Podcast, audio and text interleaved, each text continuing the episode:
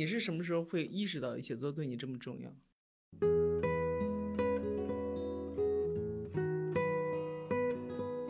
就有时候这个时代的记忆，它是一种转瞬即逝的东西，没有很非常多的载体可以去记录它们。我们既然热爱这一行，用我们热爱的方式来来记录，这就是我我觉得故事永远不会消逝的一个原因啊，因为有记录者，也有这个听故事的人啊，他们能通过故事呃触及更远的、更多的跟我们相似的人的命运。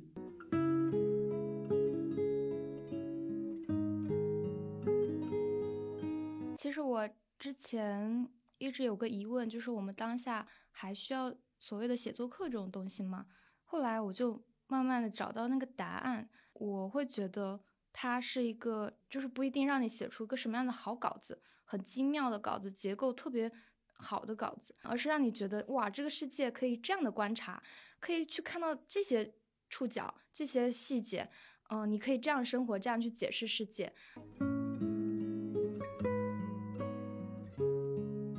大家好，这里是播客是个人物，我是今天的主持人淮阳。最近我们上线了人物二零二三年的写作课，请了五位讲师，也是人物资深的作者，来为大家从五个方面讲述如何写作。嗯，但是一说到讲课呢，就显得非常的高头奖章，非常的严肃。但实际上，对于人物的作者而言，写作可能已经跟日常生活完全融合在一起。写作是他们的工作，是他们完成 KPI、获得劳动报酬的方式，也是他们认识世界、表达自我的最重要的渠道。所以这一次播客，我们请到两位写作课的讲师，也是人物的作者林秋明和易方星，来聊一聊过去一年写作带给了他们什么。现在先请秋明和小易跟大家打个招呼吧。大家好，我是秋明，我是小易。嗯，我来先跟大家简单的介绍一下他们。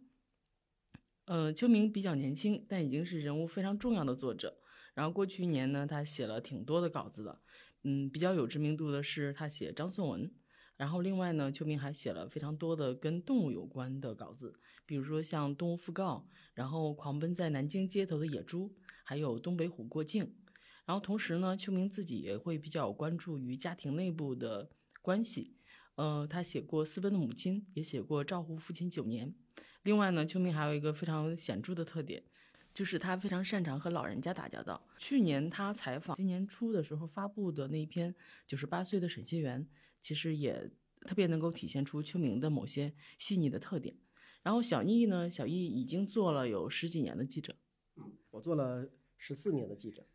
小易就要更成熟一点，然后在人物编辑部内部，小易是以写热点并且制造热点、攒钱的能力和攒钱的力度享誉整个编辑部。在过去的一年呢，小易创造了非常多的热词，比如说富士康的体统人，还有海边的鹤岗，也就是乳山，然后包括像他的大厂系列，就是大厂厕所、大厂黑化、大厂的桌子和椅子。就这些都让小易是一个非常的非常鲜活、非常能够捕捉热点，并且能够回应时代情绪的这么一个人。那介绍完了这两位作者，我们就想开始，想先问两位作者的是：如果我们谈到去年的写作，你们现在脑中第一反应想到的瞬间，或者是那个场景是什么样的？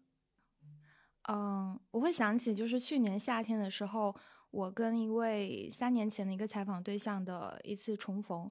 嗯，其实是这样的事情是这样，就是我当时在刷朋友圈，然后我就看到了我的一位采访对象在半个小时前，他发了一个朋友圈，然后其实是内容是非常普通的，他在宣传他是一位电影制作人，然后他在宣传他的一个电影，然后嗯，我就突然突发奇想，我就点进了他的头像去看我们的一个聊天对话框。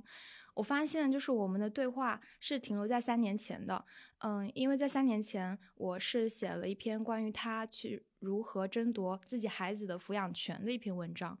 然后我觉得，呃，就是当时我还给他留个电话，我说如果你在这个案子中有任何需要帮助的时候，你可以给我打电话。我看见我们的对话就停留在就是二零一九年，然后我当时就突然感慨，就是我们跟采访对象的关系好像就是。一次性的关系就停留在那一刻，然后我们当时有过非常深入的对话，但是好像后面这个关系就没有很具体的、很长期的持续下去。但是一个很神奇的事情发生了，就是在我看他对话框的时候，他头像突然动了，然后他发了一条，嗯，一条消息向我问候，然后他跟我说，嗯，他的孩子的抚养权争到了，然后他就非常谢谢我。我当时觉得很神奇，就是，嗯，神奇是神奇在那个时间点很契合，我刚好点进他的头像，刚好看到他发这句话。还有一点很神奇是，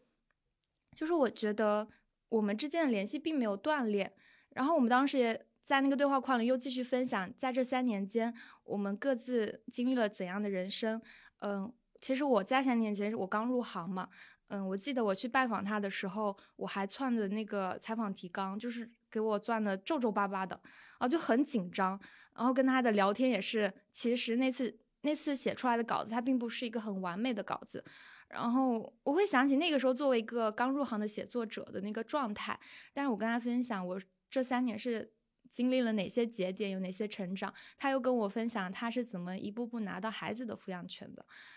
然后我觉得那种那种交流很神奇，很触动我。就是原来之前那些亲密的瞬间都不是，嗯，就这样就是一闪即过的，它其实会留下很多这种尾声，然后你们会在未来的某一天再重逢，再去交流，再开启一场对话。所以我觉得去年这个瞬间对我来说是非常触动的。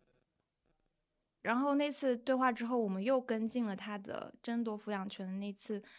报道，然后又做了一个跟进的一个嗯稿子，然后就是让这个。事件后来有了更多持续的这些，嗯，这些回响吧，我觉得也是很重要的。对我听秋明这番话也是挺有感触，因为这个，呃，秋明的这个故事说明了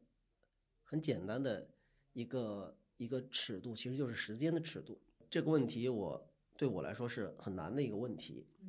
呃，而且我我的回答，呃，跟我觉得会跟很多人不一样，因为在去年的这个时刻，啊，就是我们坐在这儿。谈话的这个时刻，去年此时，我被我被我的这个两位主编呃坐在我的对面跟我说啊，你这个考虑一下当编辑哇！当时对我来说，因为我们现在谈的是写作对我们来的改变，但当时对我来说是写作离我而去的一个瞬间，真的 那一刻我真真正的感受到，是不是没法再写了？我从零九年到现在，如果说做十四年各种各样的记者之后啊，前面十三年我其实是比较停留在记者的这个舒适区里的，嗯，呃，从没想到说自己有一天会会以编或者说嗯弄选题啊什么的为主。当他们那么那么告诉我让我转编的时候，我当时头就是懵了，呃，轰的一下，我就觉得完了，我作为一个写写作者的这个价值被抹杀。当时真的很绝望，特别绝望。呃，但是也抗争了一下之后，那那天回去心情特别差，因为我有一些记录每天这个心情的习惯啊，场景。当时我我还记录了一下，记录一下，好像反正挺绝望的啊。为什么呢？为什么你会觉得这对你来说是对是是对你的写作的一种抹杀？哎，因为因为我们写作，我们自己用眼睛去观察，呃，用心去感受，嗯，还要去采访啊、倾听，最后把它。呃，用自己的方式给它呈现出来，那都是自己的一个过程。但是你成为编辑之后，你作为一个幕后的人员，你没法真正的去去去跟人啊接触啊，去聊，然后去去创作。你只是基于别人的别人的文字上的一种啊，我最开始认为它是一种。改错别字啊，改一改别人的错别字啊，我就我这个部分我觉得自己受到了侮辱。我我最开始是那种这种这种体会的，嗯，那那那时候我很绝望，我说怎么办？后来我努力争取，因为这个编辑还是以编为主，我想编能不能呃利用多余的时间呃自己也去写一写啊，因为我我总觉得哪怕你真的是一个编辑，我很害怕自己跟写作这种关系的疏远啊。呃，所以我还争取 每隔一段时间还是要自己去写一篇。实际上后来，呃，之所以有有那种养老的编辑部啊，或者有海边的鹤岗乳山，也都是我利用这个周末呀或者很空余的时间，就不用编稿子的时间，抓紧时间写出来的。但是我觉得还是有必要，嗯，有必要。那个如果说如果如果这个问题过去那一年对我来说意义最大的是什么？就是它让我以为我失去了写作，从而更觉得写作对我的。呃，不是对我吧？写作对呃一个人的这种重要程度，让我有了一个全新的这种认知。毕竟我差点失去它。嗯小鱼说的好真诚啊！我其实没有想到，或者是说，我觉得也能够想到，因为就是上周我去跟记者一块儿去采访的时候，然后那个车走在去往宋庄的路上，然后我看着外边的那些树慢慢的变绿了，因为前几天非常非常累，本来一开始一直有点模糊，然后突然有一个瞬间我意识到我在干啥，我在去采访，我就觉得我突然开心了起来，就是我我突然又可以去采访了，然后那种感觉就是又熟悉又陌生。嗯对我能感觉到你那种这种对这种，这是对本能的一种呼唤，还是对过去 记忆的一种复活？对过去十几年的一种回应。可以可以，嗯他一直他的这种渴望一直还存留在你的这个底色里面。所以这个东西也更说明了，就写作对你来说仍然非常非常重要。对，你那你为什么会觉得它对你来说非常非常重要？我觉得对于我来说，呃，其实会回溯到我自己小时候，嗯，可能我的家庭的内部的就是矛盾和冲突比较深，那个时候我就很喜欢躲到文字里面。我觉得文字是我的一种，嗯，一个小小的空间，我会躲在里面，可以把外面的东西隔绝掉。然后其实那个时候也会自己看书啊什么。我觉得很多可能家庭有这些矛盾的小孩都会有这样的经历吧。就是好像觉得被文字救了的感觉，然后后面就慢慢的学着自己也可以记录一些这些东西，作为一种疏解，一种情绪的疏解。对，然后那个时候就慢慢的在写作中好像释放了一些情绪，突然觉得写文字是对我来说是一个很好的释放压力的一个途径。所以在最本初的时候，我会觉得是这个的初衷让我觉得写作很重要。嗯。那后来呢？后来就是说，当你把它真正变成你的职业的时候呢，你有没有觉得它可能在某些时候，它在你眼中失去了最初的那种光环？有，其实我在去年我还写过一篇豆瓣日志，嗯，我当时写的标题就是叫就是和文字重新恋爱，就是我在中间在这三年间，其实中间有一段时间是害怕打开 Word，害怕写东西。害怕去看到别人的文章，有这样的变化是，当我进入这一行的时候，嗯，我发现我需要，就我会突然升起一种比较心。我发现我的文章是投入到整个公共空间的，或者说投入到某种市场中去的。然后那个时候你就会跟别人的东西有比较，它已经不是变成你一个人的游戏了，而是变成了有时候我们说同题竞争嘛。然后那个时候你就会觉得。写作这这这个东西好可怕，好像我写的没有别别人好，我就开始有了自自我的怀疑，然后那个时候就不敢看别人写的好的文章，然后那个时候觉得文字好可怕，就它像刀一样在割着我，在割我的自尊的感觉，就在最低谷的时候是有这样很强烈的情绪的，对，然后后面慢慢的自我恢复吧，就是有一个这样的一个过程，又跟他重新建立的这种。甜蜜的恋爱关系，小易觉得呢？就是你当你是什么时候会意识到写作对你这么重要？哎呦，我我刚刚听这个秋明说这些，我感觉我的胃啊就缩紧了。天哪！因为我们这一行呃，经常要跟跟人共情啊，但共情其实是有门槛的啊，有些有时候容易共情，有的时候要要做一些设身处地的转换。当但这个呃秋明刚说的这一番话，其实对我来说，这个共情是没有门槛，它是这个。直击内心，也这个，因为我我最开始我做嗯我做记者，有时候记者其实是一个比较呃独行的一些职业，大家自己弄自己的啊，交流不是那么的明确。但是呃，今年其实我处在呃记者和编辑的这个阴阳交隔的界限之中啊，我尤其注意观察我的同事们是一些什么样的人。后来我得出了一个令我心碎的答案。为什么？都是一些有创伤的人。嗯嗯，我觉得我觉得大家都很不容易，包括包括我自己也是啊。嗯，你刚才说，嗯，写作被被救了，但实际上，呃，你在那个时候如果能意识到写作能救自己，那还是很厉害的。但是我当时只知道我要写，然后写写了之后，我心里的痛苦会会少很多。但是我没有强烈的愿望说写作在这拯救，啊，那其实那是我的这个高中时候，高中时候我特别痛苦，特别痛苦。人有时候呃决定开始写，其实取决于你当时接触的接触的什么样的书，嗯它能不能呃击中你的内心啊或者什么的啊。呃，当时我我看了这个啊，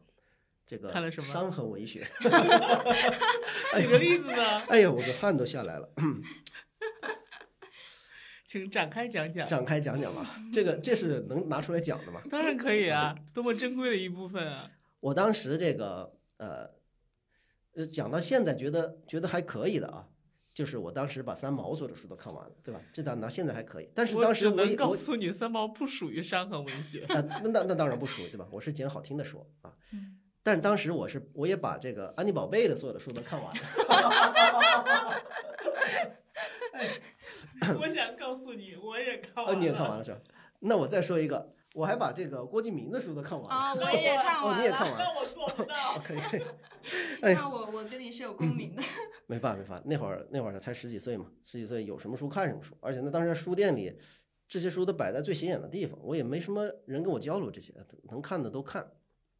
那当时就自己自己琢磨着写啊，琢磨着写，写完之后呢，感觉自己心里舒服很多。那你那会儿的痛苦来自于什么？我痛苦来自于还是这个呃家庭暴力啊，家庭暴力比较严重，呃，就是挨挨打挨的比较多啊，比其他人要多一些。然后就是这种强烈的这个呃被控制啊，失去自由的这种感觉。那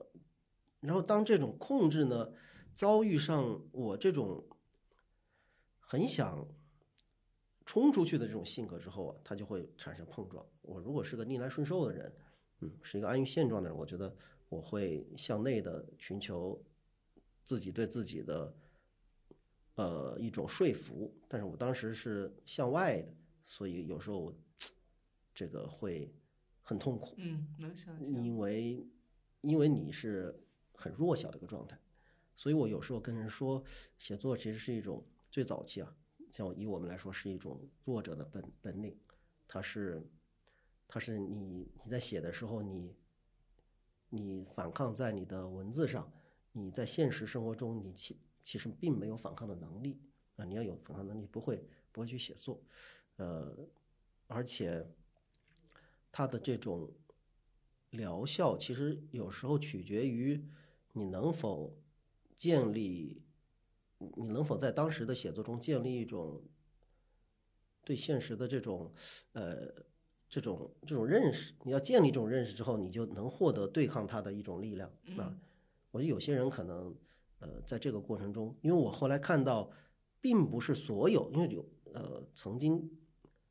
有过创伤或者是原生家庭的这种困难的人会比较多啊。嗯，但不一定所有人都会转向写作。有的人，你像他成为了伟大的这个画家什么的，对吧？是啊，对。那我们只是这样，正好是这样一群人，所以。所以，要么说是一种比较心碎的事实呢，就是我说，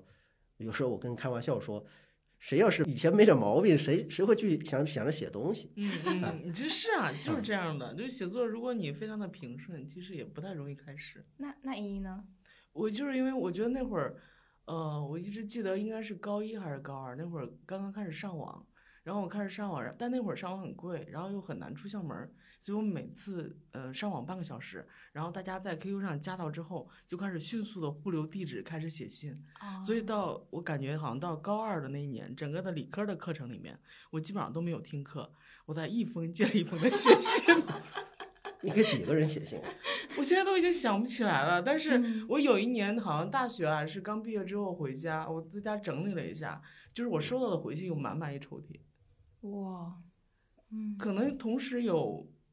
真的有五六个或者七八个，没准更多。你们会聊一些哪些话题啊？就聊很多，其实现在完全想不起来了。就是你就觉得那个时候，其实现在想起来，对未来、对过去、对自己有很多的醒思。我只是现在想想的时候，现在想起来的时候，想到那种在那个理科课上埋头写信的场景，会有一种就是写作是把自己从那种孤独中召唤出来的那种，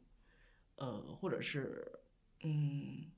就是你在向一个黑暗处不断的伸出触角，希望能够摆脱那种孤独感的那个状态。嗯嗯，感觉是一种源于交流的写作，哎，就是嗯你在跟别人通信的这种方式。对，我还记得那会儿，除了是通信，然后我还写那种非常非常短的，呃，我觉得不能称之为小说，但确实是虚构。但现在感觉它还是在某种程度上奠定了很多基础。就是虽然我现在做的是非虚构，但是我仍然希望在，就是你总是希望在非做非虚构的时候有一些能够飞起来的东西。啊、我想嗯起来，我在中学的时候不是写那个作文嘛，最后一道大题写作文，可能有分记叙文和说明文，呃，记叙文和议论文。然后很多人都会选择议论文，因为好写，而且有模板什么的。但是我每次都会写记叙文，然后我每次写记叙文都是写小说，我就很喜欢在那个那个最后一道大题时候写各种小说，是那种非常残酷的小说。嗯我觉得好像我把内心里某个自己释放了出来。嗯，虽然他最后可能得不了什么高分，但是写出来就是很爽，对，就是为了这种爽，然后就觉得嗯很好。对，应该有所表达。你也是写小说吗？在在作文题里面，作文题没有写小说，但是我会自己写，就是那个，因为我后来理科非常差哦，然后我就在所有的上理科课上，要么就是写信，要么就是写我的小说。嗯，是。那那其实你到后来，就像我们程序刚才那个话题，你后来会觉得，就写作其实是很大程度上让我们就拯救了我们某些东西。那你后来会觉得他有时候会伤害你吗？尤其是当你以他为业的时候。我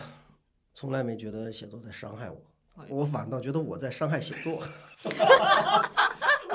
啊，我说啊，写作这么神圣，我曾经会觉得写作这么神圣一个事情，我竟然一直在虚度它，在挥霍它。嗯所以，呃，我被写作伤害，呃，没有。呃，秋明其实有段时间你说不敢看别人的文章，对吧？呃，其中透露出一些有一些比较的意味，这种比较一大部分是因为消极，消极的比较带来的这种挫败感。嗯当然，我也会，我也会去比较，也会进行消极比较啊。但我从这种呃比较中带来的，除了挫败感之外呢，更多的是就是刚才我说的啊，我在伤害写作。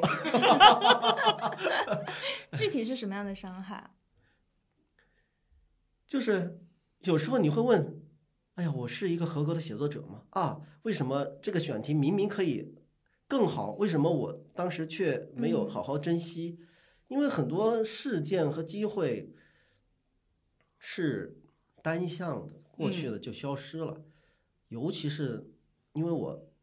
做记者时间比较长，这个长就伴随着很多呃时代的这个转变，每个时代对于重点事件的重视程度啊，和嗯和曝光曝光程度，它的这个开放程度是不一样的。嗯那话说到这里，我很心痛的地方就在于，在我在我早期的那些时候，我没有珍惜他们，呃，而而且那个时候我正在做别的类型的记者啊，你像这个卧底记者，对吧？我去嗯餐馆打工去了，去揭揭露食品安全问题去了。这个没有能跟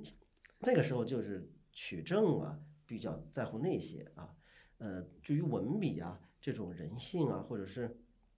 或者是这种时代性、命运特性，那会儿那会儿是完全呃没有感知的一个状态所以给我造成最大的影响就是那段时间到底对我对我来说的意义是什么？我我会思考那些问题。嗯呃，因为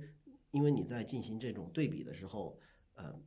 比如说我跟我跟这个秋明的在进行对比之后，我会发现，我说啊，秋明这个呃这三年都在做这个非虚构，而我呢三年在在屋在餐馆打工，这行不行啊？这个，那有有段时间我我会我会自我怀疑，嗯是的。那你会觉得，比如说你那会儿不管是去餐馆打工，还是去富士康打工，就现在看起来，你觉得有意义吗？现在看来，当然当然是有意义的。你这个，你如果否定了，如果作为一个人，你否定了过去的某些某一段时间的回忆的话，你是否定了自己的一部分。你如果在做这样的事情的话，你的自我会比较破碎，呃，会很痛苦，呃，那么首先我我会本能的驱使我从中寻找到那是为了什么啊？嗯我其实你看我，我我这个炸过烤鱼，啊，我还在这个潘家园磨当学徒工磨眼镜片儿啊，那个师傅给了我一个 两厘米厚的镜片儿，让我磨成磨成一个眼镜片儿，我那一下午都在磨镜片儿，哎，然后又这个去生产冰棍儿，哎但是对我来说很有意思啊。我觉得好棒啊！对啊，啊好棒因为我做记者虽然是三年，但是也大背景是可能跟疫情相关的三年。那可能我很多采访是电话采访什么，你你讲这些经历，我觉得好有趣啊。但是好有趣。嗯，呃，现，在很难。如果我我现在的我啊再去磨，嗯我会磨磨出一番人生感悟来。当时我就是在磨镜面儿，我说怎么这么难磨，手都要磨破。哎嗯对，当时当时锻炼的最主要的能力啊，也是这个报社对我们的要求，就是要这个啊融入融入那个群体之中啊。所以我想了很多办法跟他们融入，但后来其实我发现，现在呃有时候写的东西会比较对人来说比较亲切一些啊，因为我感受过这么多多种多样的生活，而且不光是感受，不光是听，我是真正的去做啊。有时候我我是自己我自己去去这个餐厅吃饭，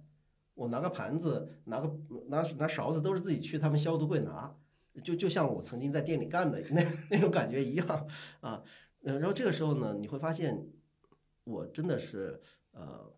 平视任何人啊，呃，现在是越来越平视了。我感觉每个人都在都在这个呃命运中沉浮啊，这并没有什么优劣之分，而且背后都在受那个手的那个命运之手的推动啊，所以所以我觉得呃，我觉得那段意义对我来说，一是它丰富了我的内心世界啊，我我的人生变得很充盈，我感觉活过了不少不少多变；二是它在我看到很多呃新的新的理论啊，新的嗯新的这个知识之后，我会跟过去的这些东西结合起来，它会不断的焕发出新的这个生命力啊，这个我我我觉得挺珍贵的。嗯，哎，其实刚刚聊的，我一直很想问你们的一个问题，就是你们觉得写作的嗯天赋重要吗？因为我身边有很多人会觉得它是非常重要的，然后它会把你带到很远的地方。我不知道，就是对你们两位来说，怎么看天赋这个事情？哎呀，这秋明同学的问题一个比一个扎心。所以就是说，在你伤害了写作之后，现在秋明和他的写作 终于要来伤害你了，对对对，是吗？是的，是的，是的，是的，是的，这也是我花了非常长的时间，呃，去思考的问题。在说之前，先想听听这莹莹老师是怎么怎么想的。我觉得天赋是很重要啊，但是我同时又会觉得，在我们这个时代，其实绝大部分人的天赋不足以走太远，嗯不足以走的像自己想象的那么远，所以你其实到最后可能还是归于一种，呃，思考、训练和持续的写。你有被天赋怀疑、对天赋的怀疑绑架的时候吗？在你过去的写作经历中？嗯，好像会有一点，会会有一点。有时候我会觉得，为什么好像别人写的可以更更冷峻，更呃更锐利，更显得花哨，呃，更也就是更好看，嗯或者是更能够娴熟的使用大词儿，并且上价值，并且非常呃，并且的确带有一些在某一些短的瞬间里面动人的力量。就所有的这些，我觉得都其实是是看到过并且怀疑过。但是我觉得像大概前面有，呃，就是在我做编辑之前，大概两三年的一段时间，其实那那几年，就是我在政府工作那几年，是我我觉得是一个特别密集的去在真正去实践写作的一个阶段。然后在那个，比如说二零一六年，我现在想起来都会觉得非常的快乐，就是因为在那一年的年初跟年尾，当我开始去对比我的稿子的时候，我会明显的看到我的进步。然后到二零二，到然后到二零一七、二零一八，我就会感觉到有些停滞。其实，在那个停滞的过程中，因为当你自己没有真正的很明确的往前走的时候，你就会很容易陷入一些怀疑、一些比较。然后我是从一七年到一九年就一直在去去听课嘛，然后是在那个过程里面，我觉得好像是我能够比较明确的对呃如何认识世界、认识人有一个框架。然后那，这样的话，我也可以去更好的认识我自己，就我比较能够接受，我的确是这样的。就是我是这样的，所以我要写，我会写成那样，然后我会写成那样，也证明了我是那样的。嗯，小易呢？呃，首先我觉得写作一定是有天赋的，啊，也肯定是有天赋的，但是我几乎很少看到一个人跳出来说，我写作特别有天赋。我们会说别人写作有天赋，我们会看到别人身上的天赋，但是我我基本上没有看到一个人说我自己写作很有天赋啊。如果真有这么一个人说了，我我觉得我可能会去打他。这也这也太自恋了，一点都不谦虚。对，我就是觉得真正的写作者，你到最后其实没有一个真正的自大的人，因为你在写的那个过程中，你会变得谦卑，对，无数次的感受到自己是多么的渺小。嗯，自己能描画的东西，永远是这个长河中很有限的一些东西。嗯，而且我觉得，呃，呃，可能也是因为我今年刚刚做编辑啊。呃，以前我都是看我自己的稿子，然后再顶多看看改后的稿子啊。但现在我看到了非常多新交上来的初稿，嗯啊，我现在知道了一件事，就是一是编辑改过之后的稿子，尤其是改动比较大的稿子，会不可避免的就加入编辑的个人的风格在里面啊。所以光看改后稿还看不太出来，但是看初稿，我能很明确的感知到每个人的特点。我觉得这个特点如果鲜明到一定的程度。足够的鲜明，那它就可以称之为天赋。但在天赋形成之前，我觉得每个人，尤其是对于很多可能他觉得自己写作，嗯，对写作比较沮丧，觉得自己写不好的人来说，这是很重要点，就是无论你再怎么写不好，你你的文字一定是怀有你的自己的特点的，而这种特点是由于你这个人的独一无，在这个在这个社会上独一无二的这个位置来决定的。嗯，呃。而与此同时呢，在天赋其实更重要的一点就是你的这种专注力，你的这种对写作的信念，它会，它会产生一种强大的行动力，就是让你去看、去听、去思考，尤其是尤其是去思考、去写，你会发现你的这种，首先你的自我会不断的完善，其次你把它展露出来，展露出来那个特点也会越来越鲜明，最后你你可能在某一天你会发现。呃，有一天别人说你啊，你写作真有天赋啊，但你知道那不是天赋。嗯嗯嗯，我自己还会有个感受，我觉得可能如果是虚构的话，天赋所占的比重要比我们在非虚构中所占的比重要更大一些。比如说我看冷血那本书，特别强烈的感觉就是，它整个书呈现这种地毯式的密度，然后它就是要一寸一寸、一厘米一厘米的往前走。那这种情况下，其实你的苦功。你对信息的爬书的程度，你的细致的程度，你的到后面的整理的，把它更有条理的输出的程度，就这些东西，我觉得在决定你的非虚构的作品好坏的那个比重上，真的要大于天赋。就嗯，其实我想讨论这个问题，是因为我在刚入行的时候遇到挺大的这种天赋危机吧。我当时是二零一八年实习的嘛，二零一八年其实当时会有很多很年轻的写作者。可能他们来自北大、清华，然后他们会一稿成名，然后我当时就觉得你会有一种年龄危机，你会觉得哎，怎么他们比我小，比我年轻，他们还能有这么厉害的作品？我当时刚进人物的时候，我也跟主编聊，我说怎么办？我好像成长的很慢，我没有办法一稿成名，就是我当时好像。对一稿成名这种神话特别的迷信，这还 会不会对你翻了个白眼？对，对，但是他翻完白眼之后还会说，就是，嗯，其实你已经做的很好，反正就是安慰的话嘛。我觉得不是安慰啊，因为我觉得这是非常客观的一件事情。因为那几年确实特别强烈的感受，就是有一个一稿成名的氛围跟环境。但我觉得其实现在已经完全不是那个时候了。后来我是慢慢怎么去跨越那个危机，就是我用了一个很笨拙的方法，嗯。其实当时也是 看了，当时有一个契机，就是我当时重看了《哈利波特》，呃，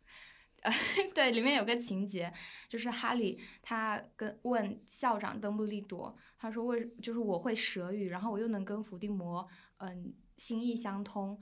为什么就是学院帽还是把我分到了就是格兰芬多？就邓布利多跟哈利说，决定你人生的呃是你的。不是你的能力，是你的选择。然后我当时就瞬间就是释然了，就是我想我是选择了这个事业的，然后我觉得我还能在这里待很久很久。我就算像蜗牛一样慢慢的爬，我也能爬过，就是也能爬很久很久，能记录很多东西。即使成长的很慢，但是在时间上我是能够做到我想要做的那个东西的，所以当时就是会自我安慰，然后那天赋危机就这样跨越过去。小玉刚才说的那种找到自己的特质也是很重要的。嗯，其实我自己是在二零二一年五月的时候，当时写了呃东北虎嘛，其实那篇稿子是。我在写的时候，我没有考虑太多东西，可能因为时间的原因，然后我就写的很，很按照自己的那种语调去写。然后当时写出来的时候，嗯，可能有就有几位编辑跟我说写的不错。那个时候你得到一种肯定，而且这种肯定是对你的特质的肯定，你突然就有一种力量，好像又可以继续往下写了。我觉得那种肯定也是很重要的，嗯。小印呢，在你的写稿的过程中得到了哪些肯定？然后你会怎么去看自己的特质？其实我们都会觉得你特质是非常鲜明的。不是，您刚才我听秋明这么说，那我要跟秋明说个恐怖故事，那就是当一个人到三十五岁了也这样想，该怎么办？为什么这怎么就恐怖了？你想啊，我其实跟秋明想的是同样的事情。以秋明的视角来看，呃，他是一个。写了，比如说写了三年的人啊，嗯，那以我的视角看，我是一个写了十年的人，这得多恐怖啊！而且我特别特别无力的一点就是，这一行业它的这个老经常被标记为这个青春的职业啊，尤其是我们亲眼所见，非常多的优秀的写作者去了别的行业，嗯，呃，或者也不不再继续写了。我就很想坚持写下去，嗯啊，想坚持写下去，但是环境和这个经验教训，还有周围所有的人都在告诉你，别了，嗯，别了。所以，尤其是当我在三十岁的时候，我是非常痛苦的。那个时候，尤其是两年前、两三年前啊，那个时候一看，哎呦妈，这刚来的这些新记者，这人物的新记者写成这样。哎，我该怎么办呢？这就有那那个时候，就是这是特别真实的恐慌吗？这个很真实，尤其是也是也是像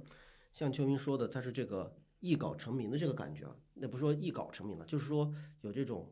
呃好稿子、代表作呀、成名作的这种感觉。当时对这种具有执念，那那个时候的我，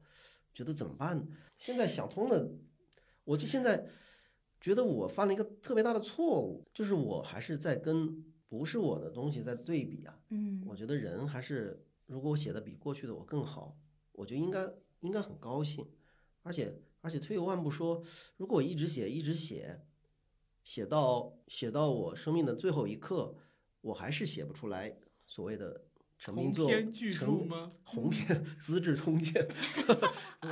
还是没有写出这个优秀的作品。嗯。那我会会拥有什么呢？我会拥有一段很充实、很为着这个目标去奋斗的这个人生。哎，我觉得这比我有了一篇也不也不输他，是不是？嗯，说不定到我老了真写出来了呢。啊，哎，你但是你不觉得你不觉得你现在是有代表作的吗？我我这就是另一个悖论，就是每个人其实都比较比较，可能是我吧，我比较看低我自己。啊，习惯性的贬低我自己，我的主要目的是不希望你再贬低自己下去，否则我们的课怎么办？哦，对对对，有道理，有道理，有道理。是，那我换一个说法，就是没想到你在这个过程中真的写出了不错的稿子，还获得了哎不错的社会关注，甚至引领了一部分的社会潮流，这是我真的没想到的。有一个插曲很有趣，很多新来的记者，他们也在说，哎，写这么差怎么办？然后我就给他翻出这个，他当年就是他那么大的时候。我写的我写的这个呃社会新闻啊，那一天我我总记得特别清楚。那一天这个我在这个海淀海淀有一个人说路上破了个大坑，我我当时在值班，然后就赶紧过去啊，看见一个方圆十米的大坑，然后呃出动了很多这个救援车辆在那儿修路，嗯啊，当时我在那个事情上花费了整整八个小时，看看他们在修路。啊！你看了八个小时吗？八个小时。我说这怎么写呀？这路破了，然后在那灌水泥，然后我就这个别出心裁，我就我就去数他们一共用了多少辆装备。最后我发现他们用了九种不同的这个呃车辆和装备，然后呃才把那个路修好。那一下午就在观察这件事。啊，但是那个稿子最后被删的剩两百字，我写的特别长，详细的讲述了这个路面的十米破洞是怎么被维维修好的，最后删成两百字。但是至今回想起来，我还我还记我还可以这个啊跟人说啊，以前这个路曾经破了个洞，有九辆车，我在这儿修它，最后修好了。你原来写了多长？原来写了一千多字，写了半个版，是就就剩两百字，发在了这个报报纸的中中缝。这很有意思啊，这个嗯填坑的。太好笑了，没有想到小易，你那会儿是不是写了很多中缝的稿子？啊，对，那会儿我把中缝稿子写的巨长，最后都成了中缝，都是一些。还有一次，还有一次我在那个我在那个栏杆儿有一条路啊，就在这个亚运村那条那条路，栏杆儿设置很不合理，我又那么关心民生疾苦，然后我就发现两边特别需要一个人行横道，然后呢，由于没有，所以所有人都在那翻栏杆儿。哎，我当时我们报我们报报社还要求我们拍照。我就坐在那个栏杆旁边，拿着一个单反相机，离翻栏杆的人不到半米，他们就从我眼前一个个翻过去。那天那天我拍了一百多张不同的人在翻栏杆，我当时我现在我现在回想起来，这个我当时很勇敢，真的。我想我现在要是这么拍，别人不会打我吗？就一边翻栏杆，旁边还有一个人在拍照，拍我呃翻过去，人家还冲我笑。啊，那篇文章我写了非常长，这个啊。说这个，在一个下午，这个不同的人在翻栏杆，有一百多个人，最后被删成了多少？最最后被删成了一张图片故事，啊、删成了一张图说。哎，作为小易，当写作或者是报社这样来对待你的时候，你仍然没有改变对写作的热情。是，我会想，哎，比当年是强多了，我在进步啊。嗯。但是这样的经历会不会让你对整个城市什么那种颗粒度是变得很细的？你能观察到这么多小的东西？对，现在回看确实细，嗯、那是真的细。嗯、是。那如果到这种细的程度，你现在怎么去告诉自己，就是给自己建立一个真正的价值感？其实小易刚讲的这种就是很细微的小事，它带来这种价值感。嗯，我会想起在去年春天的时候。可能大家都处在一种很紧张的，嗯，一种情绪中，然后你会在微博上面看到很多，嗯，七七八八的新闻，然后你会看到人与人之间的那种冲突，很强烈的那种冲突。嗯，其实有时候看那些通过网络看那些东西，会觉得很魔幻，同时也很绝望。那种大家都沉浸在那种情绪中的时候，我当时去，嗯，当时编辑派给我一个题嘛，就说。嗯，他看到一张图片，是关于一个嗯小张子他去世的一个讣告。然后我就想，我当时拿到这题会第一个反应就是这么小的事情，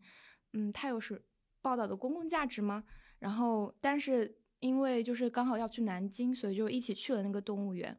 然后，其实我后来跟很多人描述那段经历的时候，我都说，其实那个动物园在某种程度上。拯救了我，因为我当时在酒店，在南京的酒店中，然后你知道在不远处的某个城市它发生着什么样的事情，然后那时候其实心情是非常糟糕、非常沮丧的。然后我那时候经常做一件事情，就是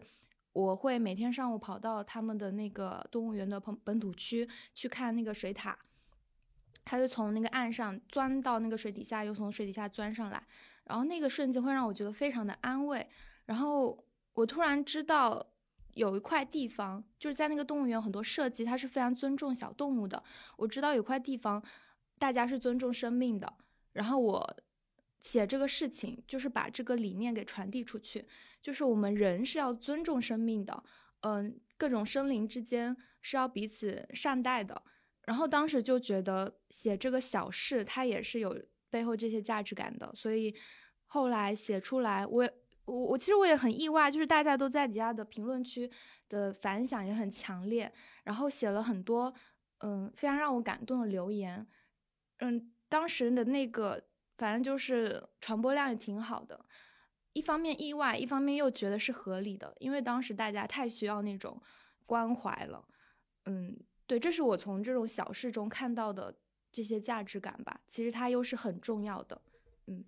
小易呢？因为我觉得小易你还是，虽然你有那么多的很小的颗粒度的关注跟描写，但是实际上我还是更想看到，比如说你会怎么在这种状况下，怎么去捕捉一些很很小，但是又非常鲜明，以至于后来成为一个大家仍然在通用的网络热热词的这个过程。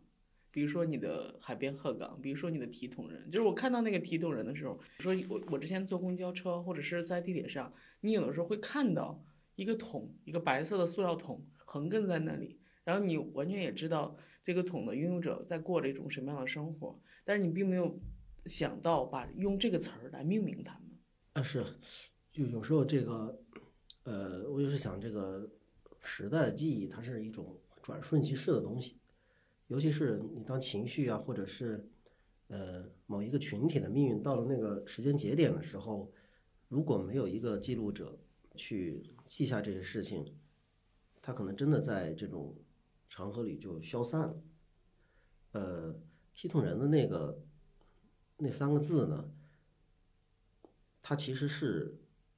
是那个郑州的那么几十万富士康候鸟人群的一个一个诠释啊。他也是因为也是因为我当时真正去了富士康，然后在里面。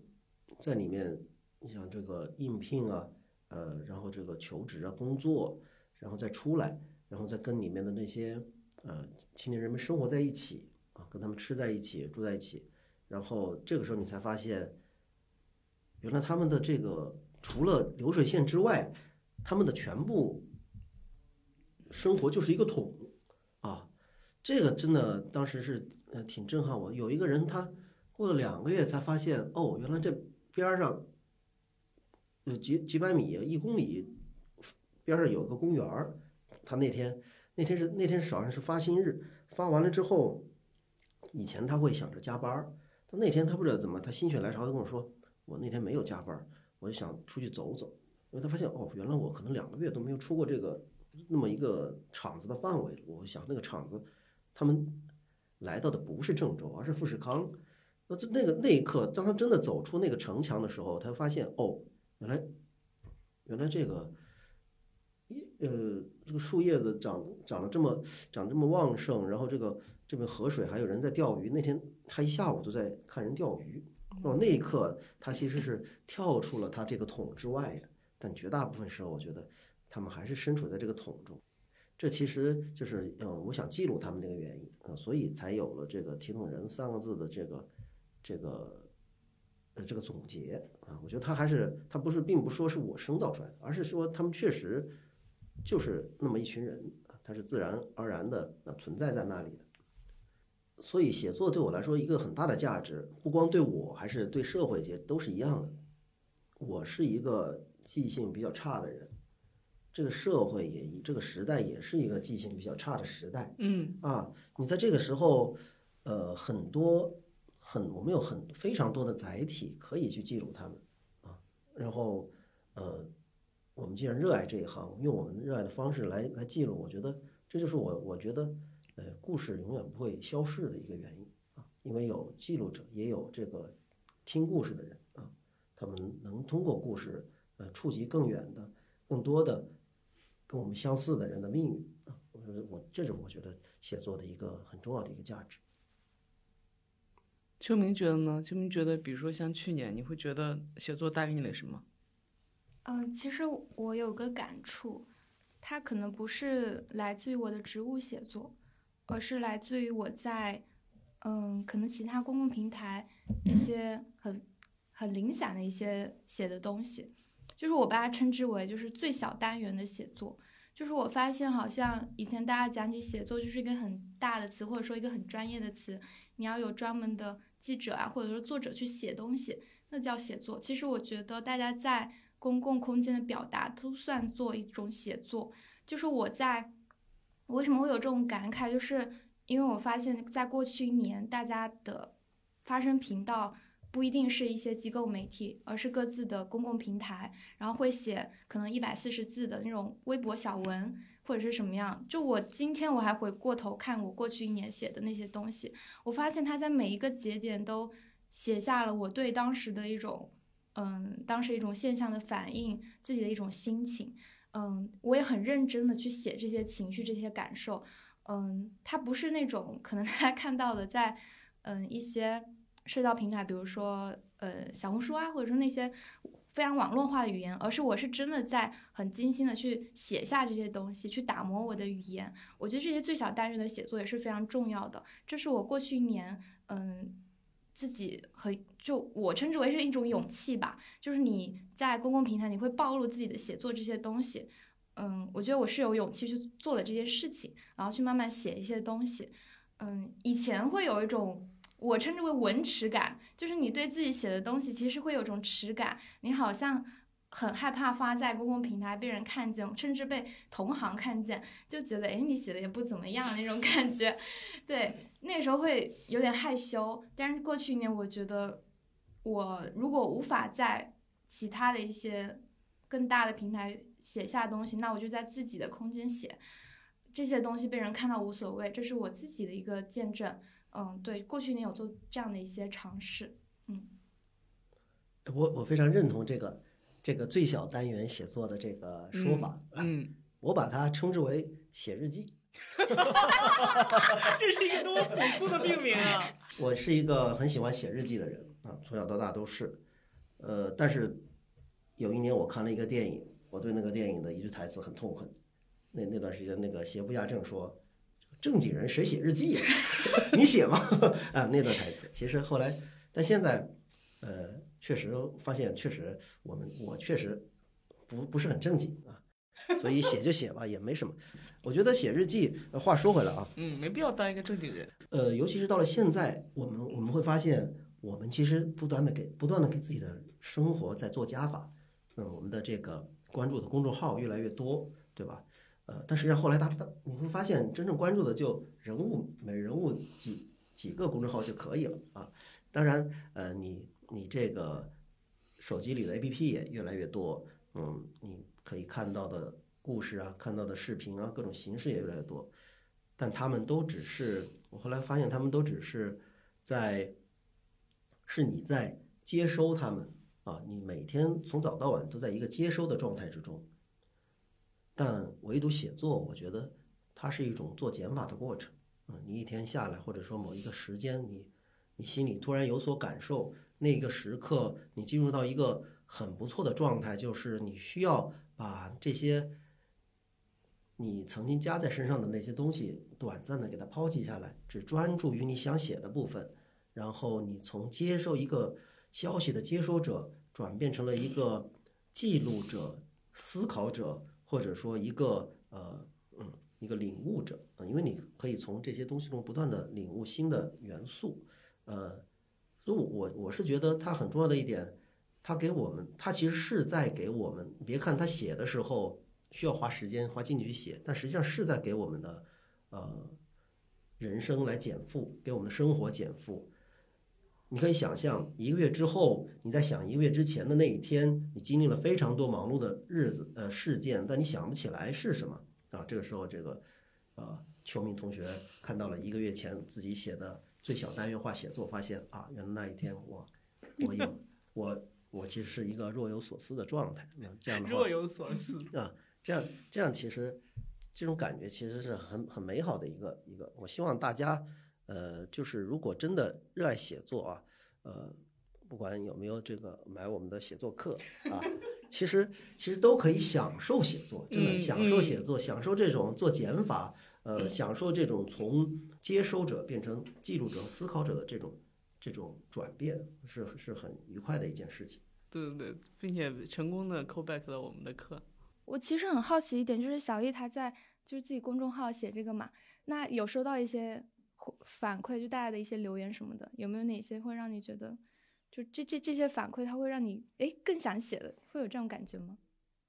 写自己的公众号之前，其实我在写朋友圈儿，嗯。啊，就是你说的这种，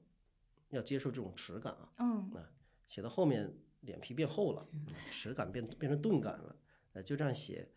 呃，写完之后，有一天在门口遇到了遇到了这个修自行车的大爷。跟我说他的自行车被偷了五偷了五回，然后有有一天我我又记了我有一天去游泳，看见这个呃两个这个突然冲进来一帮北京老头儿，就说自己曾经也在此时此地啊多少年前在这里游一次泳只要两毛五分钱，不是记一些记一些这种琐碎的小事。当然，我也会记得我女儿说，呃，我女儿很小啊，她有一天看见楼房说。楼房和云连在了一起啊，白云连在了一起，哎，我觉得很美，也记记下来了。以前写朋友圈写的很长，写写了之后呢，发现朋友圈没法用太多图，才变成了公众号的形式。但是唯独唯独有一次很特别，因为那是我心中的一个一个创伤啊。有一个女生当时做这个相约自杀的题，有一个女生我有印象，对，想自杀，然后我去进入那个群里，然后。把她可以说是把她骗出来啊，打了幺幺零，让警察把她给救了的这么一个事情。啊，她当时盯着我的眼睛说：“说你竟然骗了我。”然后我就看到当时发生的那些事情，我后来不敢联系他。后来不知道他有没有活下去。就时过很多年之后，我打电话过去，呃，发现我说呃听到了他的声音，我一下子有一种被救赎的感觉。呃，会想当年的决决定可能是正确的，因为。把这个事情记住了之后呢，有人跟我说，小轩跟我说，他说看了这个，感觉到很有力量啊，有有被这个原话什么来着？反正他他说那段话我很感动，哎呀，我非常感动，我特别感动。然后我就发现记录这些，说不定还能还能一是给人呃给人。能够看一点不一样的东西，二是说不定这些我觉得美好的或者治愈的瞬间也能够也能够传达到他人心中呢。嗯，所以我一直觉得这种东西发在平台跟自己写日记是不太一样的，因为你发出去了，就势必会有一些人碰到一些人的心里面，然后你得到这些反馈，你可能会对这个世界的感受会更深。你知道有些人跟你是一样的感受，然后。嗯，也会鼓励别人也去表达这样的感受。我觉得当就是过去一年，嗯，大家都是互相割裂的，观点都是非常极化的。这种东西就很重要啊，就大家知道，呃，彼此是可以交流的。嗯，我这些感受是没有羞耻感可以发出来的。我觉得这一点是很很重要的。嗯，包括我之前也是，嗯，比如说我在自己的微博可能会写。一些家里的故事，然后有一次我就收到了，嗯，就是汤汤的私信嘛，他就跟我说，就是鼓励我什么的，然后那种力量我觉得也是很重要，他会让我更有勇气的去写这些东西，更有勇气的去敞开自己，去表达自己的感受，嗯，而不是让表达变得危险，变得羞耻，嗯。哦，我想起来了，我是不是给你留过言呢？对对对。哦，对对。哎，我当时很感动。当时小易也发了一场很。很长的一个那个话，我真，他真的非常感动。我在回家的路上，我收到的那个是，哎呀，那你有没有在是就是通过写作感受到自己就更清楚的感受到自己的一个特色，或者自己是什么样的一个人呢？其实有，呃，我举个例子吧，嗯，它不是发生在植物写作的。嗯，是我在去年的时候我回家看了一趟，就是回家了一趟，看了一下我的妈妈，然后我把那段经历写了下来，他发发在我的可能其他平台上，然后我里面有个细节，我当时写是这样，就是我观察到我妈妈，她会呃擤鼻涕，然后他把鼻涕擤出来，他会粘在那个树上，我当时把这一个细节写出来的时候，我突然就。感受到自己对妈妈那种复杂的情感，你对一个即将老去的人，你可能会有一点点嫌弃，但是你又觉得这是一个非常稀疏平常的东西，你会感觉到自己跟对妈妈的那种态度。我突然就发现，原来我对妈妈是这样的一个态度。我观察的这样的细节，我有这样的一些情绪，它会让我更抵达自己是个什么样的人。然后，如果说是植物写作的话，可能是上次跟彭佳的那次对话，嗯。是他让我打开了我跟我妈妈的那种视角，我重新对待我妈妈，可能是一个人对人的那种，嗯，那种感觉吧。对这些东西都让我更让自己的一些，嗯，视角更丰富，感受更丰富。嗯，你觉得秋明刚才一直在讲感受这件事儿，其实特别重要。做编辑这三年多以来，我觉得最大的遗憾就是。我怀疑我的感受力变弱了，因为其实做当你是一个记者，当你去写作的时候，你的前提要求你必须要有极其丰富的感受力，然后你才能够把它去，呃，就是保持一种敏锐的状态。当你在一个写作状态里头的时候，你其实，在生活中做任何一件事儿，然后你看到任何一个画面，然后见到了任何一个人，其实脑子里就一直在想，我要把它转换成一个什么样的文字，什么样的文字能够更。精确的表达出我当时的感受，但其实当时现在做编辑之后呢，就变成了我要如何把记者的这段话变成我认为的更 准确的感受。但其实对吧？这本质上就是一个二手资料。对，是。所以我就会觉得好像是有很长一段时间，我会有点自我怀疑，我会讲我是不是我的感受力变低了，或者说更直接的询问就是我是不是还能写？就是我我是有这样的一个很大的疑惑的，或者是说我是不是还能采访？然后我觉得，其实今年年初对我很重要的一件事，就是我还是去做了戴老师的采访。因为后来戴老师发了一个朋友圈，他那个朋友圈里面，其中是一个九宫格，其然后其中有一张图是，应该是那个摄影师李小亮，就是在我们拍视频采访的时候，摄影师李小亮站在二楼，可能拍了一张我们所有人的工作照，然后他发了出来，嗯，然后我后来看到在那个上面的我自己，就是我还是在一个黑暗之中，但是我会是一个，我会在旁观者的第一排，就这个一直是我自己期待自己的角色。就我不喜欢在舞台中央，但是我希望能够在观众席的第一排，能够看得更更近一点，看得更清楚一点。然后我那个时候，我突然看到那张照片的时候，我有一种相信，就是我觉得我好像还能踩。然后我可能现在还能不能写，我不知道。但是是，嗯，这种感受力，就是我会觉得，也许他某一天还会更丰沛的回来。然后也想到那个吴奇，就是前一段时间发了一个。微博，他说是他又见到了戴老师，然后他跟戴老师说，觉得，呃，我们从去年到今年的春天，其实大部分获得的都都是一些感受，都是一些生命的经验，但是其实并没有能够建立起新的知识，所以也不知道接下来像我们这种，呃，精神性的生产为生的人，应该怎么去开展我们接下来的工作。然后他记录下了戴老师的对他的说的那个话，大意就是说，如果在你。嗯，不知道怎么开始的时候，你能够开始讲述自己的感受，讲述自己真诚的生命经验，其实也是一种新的开始。我当时觉得还挺，就是，嗯，也还是给了我很多力量，或者说新的笃信。我就觉得说，我们仍然需要，就是写作仍然会给我们带来那些感受力，然后我们也仍然需要那些感受力去面对接下来的生活。哦，是，其实我之前一直有个疑问，就是我们当下还需要。所谓的写作课这种东西吗，后来我就慢慢的找到那个答案，就是我会觉得它是一个让你觉，就是不一定让你写出一个什么样的好稿子，很精妙的稿子，结构特别好的稿子，它不不不一定是给出这样的唯一的答案，而是让你觉得哇，这个世界可以这样的观察，可以去看到这些触角，这些细节，嗯，你可以这样生活，这样去解释世界，嗯，其实回到最开始可能。说写作为什么对我这么重要？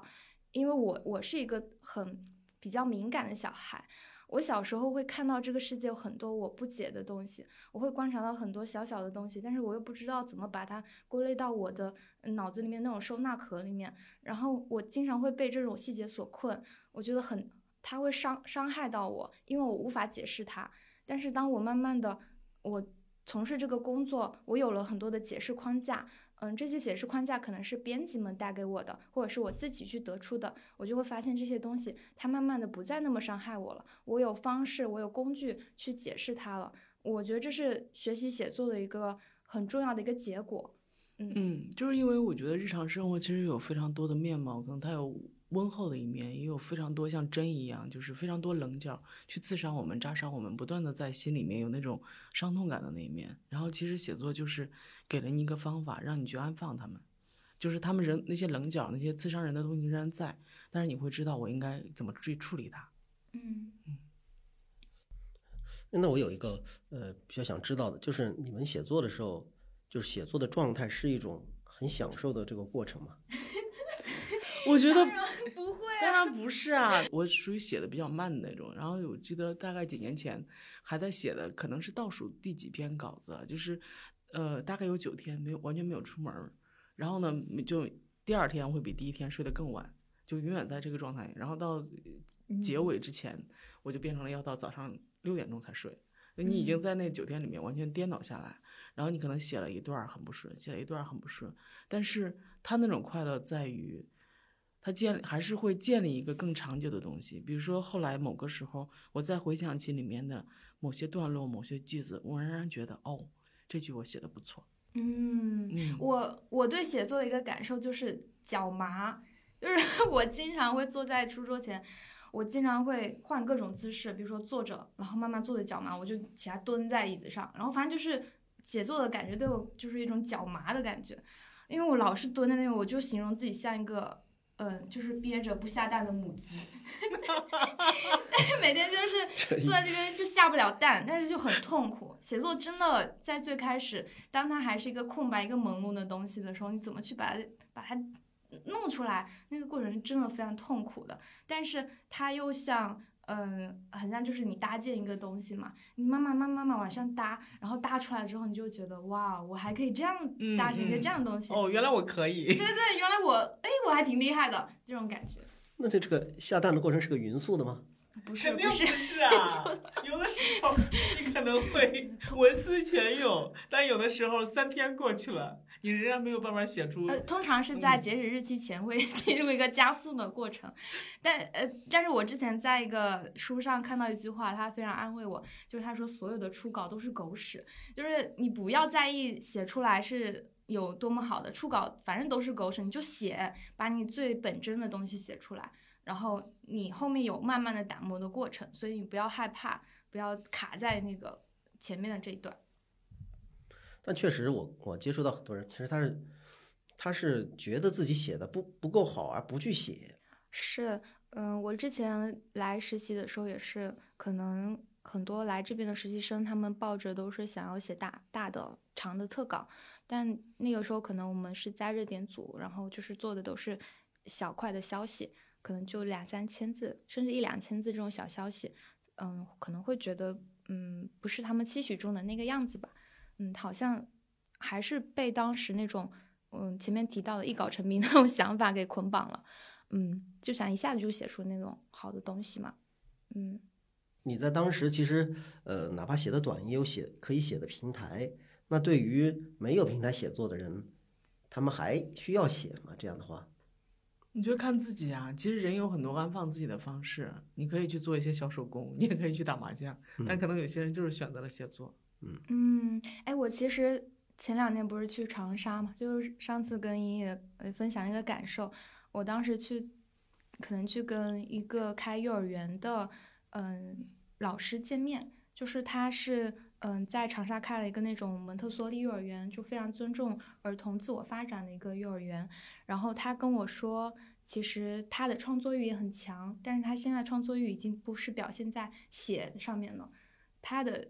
创作欲是表现在他是如何给小朋友讲绘本，然后如何去搭建幼儿园这个空间，怎么去，因为他之前是很喜欢文学的，他会在这些空间中表现出他的文学性。所以我觉得写作它不一定是通过写或者画这些很具象的东西表达出来，而是你通过嗯可能别人的一些传授，然后得到了一些视角，然后你将这种视角给以一种其他的方式给做出来。嗯，我觉得它不一定只有写这个途径的。对我现在想就是写作它作为一种一种创作手段啊，嗯。它因为它具有主观的这些东西的加入，它势必会在某一个时间节点出现瓶颈。我觉得对于这个，你之前呃遇到过这种写作的瓶颈了没有？有啊，就是前面讲到，可能就是很难打开 Word，就觉得找不到一种新的表达方式。嗯，那找不到新的表达方式，到找到了新的表达方式，中间发生了什么呢？嗯，我觉得还是讲讲到前面的肯定吧。你好像，我觉得我在写作之初啊，就刚来的时候可能会倾向一种模仿，因为你知道之前的那些稿件是合格的，然后你就会为了让这个稿件合格，所以你会去模仿别人的一些方式。但其实这种模仿到后面会进入一种枯竭的状态，因为它不是你本身的东西。然后，但是可能又。可能遇到了某个稿子，你用了自己的方式说了出来，用了自己的语言，而这种语言又得到了别人一些好的反馈，你就会突破这个瓶颈，我是这样解决的。小叶有瓶颈吗？有啊，啥时候啊？大概到第几年会进入这种瓶颈？职业职业生涯都会有周期啊。首先，它跟年龄有关，我觉得。它跟为什么？它跟你就像我们现在做一些商业搞进，你会发现很多人有创业的念头啊，都很都很巧合的出现在三十五岁左右，就三十到三十五岁之间。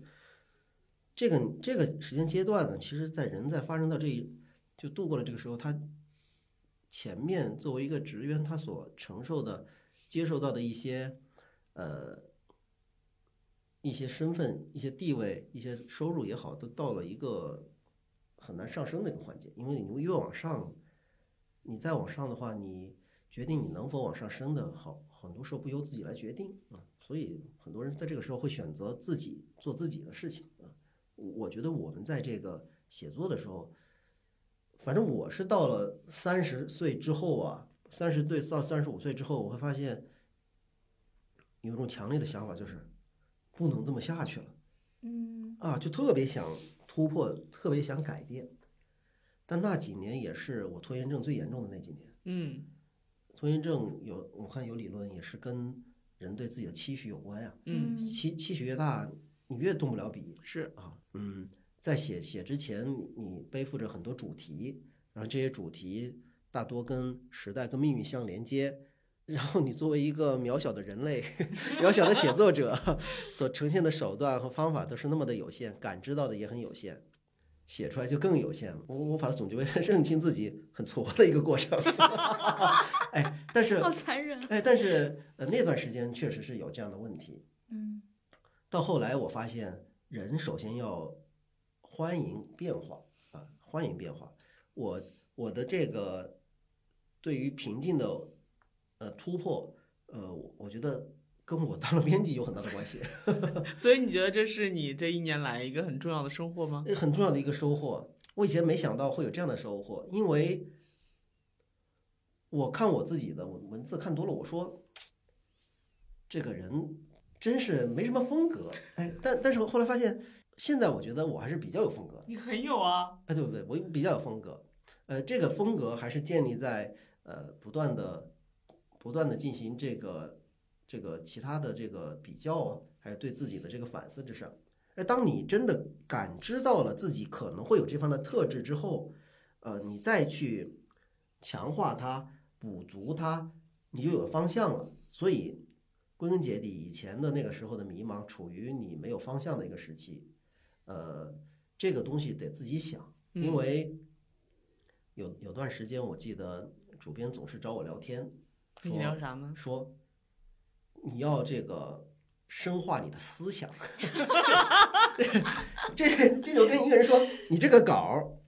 不咋地，要改改，但也不告诉我怎么改，所以所以所以那段时间比较迷茫的是状态是在那儿那是你刚做编辑的时候吗？啊不不，那都是好多年前，呃嗯好多年前的时候。那现在你真的认清了自己的时候啊、你你再在这个方向上去去挖掘，比如人性的温度啊，对人的理解上啊，你会看得更清楚一些。我现在我现在这个又去呃学了这个心理学呀、什么的，方方面面的东西感知的多了，呃感觉呃自己已经突破了这个瓶颈，而且在不断的进步，我这感觉挺好的。就是你觉得现在仍然相信自己可以继续写下去，对吧？虽然你已经过了，你过了三十五岁了吗？我在这个高中的时候，也就是这个秋明说，感觉到写作拯救了自己，帮助拉了自己一把的那个时候，我当时想以后要做这个，哎，当时想是要以写写写字为生啊，所以写字为生，要么就是这个记者，要么就是这个作家，那肯定就是先只能先做记者，哎，我就想一直做记者，当时是这么想的。而且你看我的性格，那会儿那会儿反抗也是出于我这个性格比较固执，又就要做，所以我想把这个当成事业来做，当成这个手艺活儿啊来打磨。这样的话呢，呃，尤其是现在做了很多裁员的稿子之后啊，你会发现找不到工作的是什么人呢？就是没有一技之长的人。我觉得写作真的就像我们的标题“永不失业的副业”。啊，他有说着就成了自己的主业了，对吧？因为它是一个手艺活儿，哎，可以呼应了我们的主题。那秋明呢？你会觉得你现在仍然想要持续的、一直的写下去吗？呃，想持续写下去，但是也是上次去了长沙之后，我发现自己不会再执着于写。嗯，如果有一天可能没有再继续用文字的方式去跟这个世界做交流和表达的话，我也会以其他的方式，嗯，去表达自己的态度。我觉得表达是一个可能会持续，嗯，可能终身的一个事情，但是写不一定。但还是会努力的在这个世，就这个世界这些可以表达的话题缩圈之前，就尽量的去能够保持写作这个事情。嗯嗯，我也觉得，我觉得现在有时候会有两两个思绪在我脑中并存，一个是写仍然非常重要，它仍然是我生活中其实就是最重要的一部分。然后同时也会有另外一个想法，就是世界仍然非常广阔，在单纯的写作之外，还有很大的空间。就是我们可以再去看一看，哎，这很好。这个好奇心，我觉得是写作者很重要的一个品质。嗯，你你你有这种想法，其实还是源自于你对这个世界的好奇和不满足。我非常理解，就是为什么我们不用拘泥于写作，因为呃，首先写作是有方法论的，嗯啊，它的技巧也是可以可以提升的。我的意思是，他的方法论其实不一定用在写作上。嗯嗯。就包括嗯，包括我现在呃，就是写作的时候，我们会有这种人物特稿的写作啊，会注重人物的这种捕捉和刻画。他首先就得学会这个对人的观察，哎，但这种能力的习得呀，其实以后很多地方都能用上啊。你你不管什么时候，呃，对人的感知啊，对这个情绪的感知，都是很重要的一一个方面。所以我我我是觉得。这个东西学好了，呃，即使即使你不写作，你去绘画、去音乐、去创作、去种地，你都能，你都能有一些嗯奇妙的感受，嗯嗯嗯，包括像之前，呃，我们可能做的那个 聊到了可能写作对你的改变，我提到就是一个交流的力量嘛。嗯，也是这三年他给我带来一个改变，写作带给我的一个改变，就是我之前是一种回避型人格，可能当我跟周边的人出现矛盾的时候，我会倾向于不说话，然后让这件事情赶紧过去吧。但是现在我会给别人写很长的那种，呃，话，你可以称之为小作文嘛。我希望我能把这些东西都表达出来。嗯，我相信表达的力量，交流的力量，大家是可以在某个程度上理解彼此的。嗯，这个是写作带给我一个很大的改变，嗯，就是不再那么回避这些，呃，这些分歧了。对，因为我们报道的很多内容，它就是关于分歧，很多分歧你看的多了，会发现自己遭遇的只不过是他们的一个侧面，因为相同的分歧每一天呃都在发生，你习得的这个这个过程，正是写作教会我们的东西。其实你看，我们今天聊了很多关于写作的东西，我们聊了写作的技法，但其实到最后，我们聊的不是写作，而是我们的生活。就写作不仅仅带给我们一些技巧，写作还真正的带给我们关于人、关于对世界理解的很多的改变。也许它还可以把我们带到更更广阔的地方。更多的关于写作上的技巧跟经验，还是在我们的写作课里，也欢迎大家去听一听。谢谢大家，再见，再见，再见，再见。